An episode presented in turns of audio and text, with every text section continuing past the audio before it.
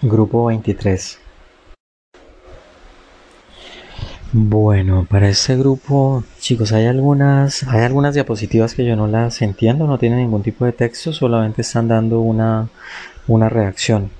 Eh, simplemente la mencionan si es positivo o si es negativo, pero no veo si hay alguna conexión con otro tipo de prueba que tenga el mismo fundamento y por lo tanto ustedes simplemente em, conectaron con esa, con esa prueba. Pero no es claro dentro del, dentro del documento. El documento está bien organizado chicos, pero hay muchos tipos de letra, tamaños de letra, creo que tienen que organizar muy bien.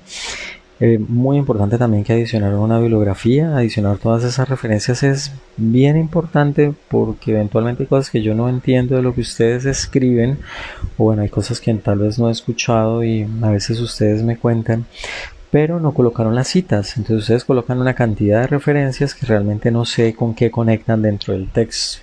¿Ok? El trabajo está bien, pero tienen que organizarlo un poquito mejor.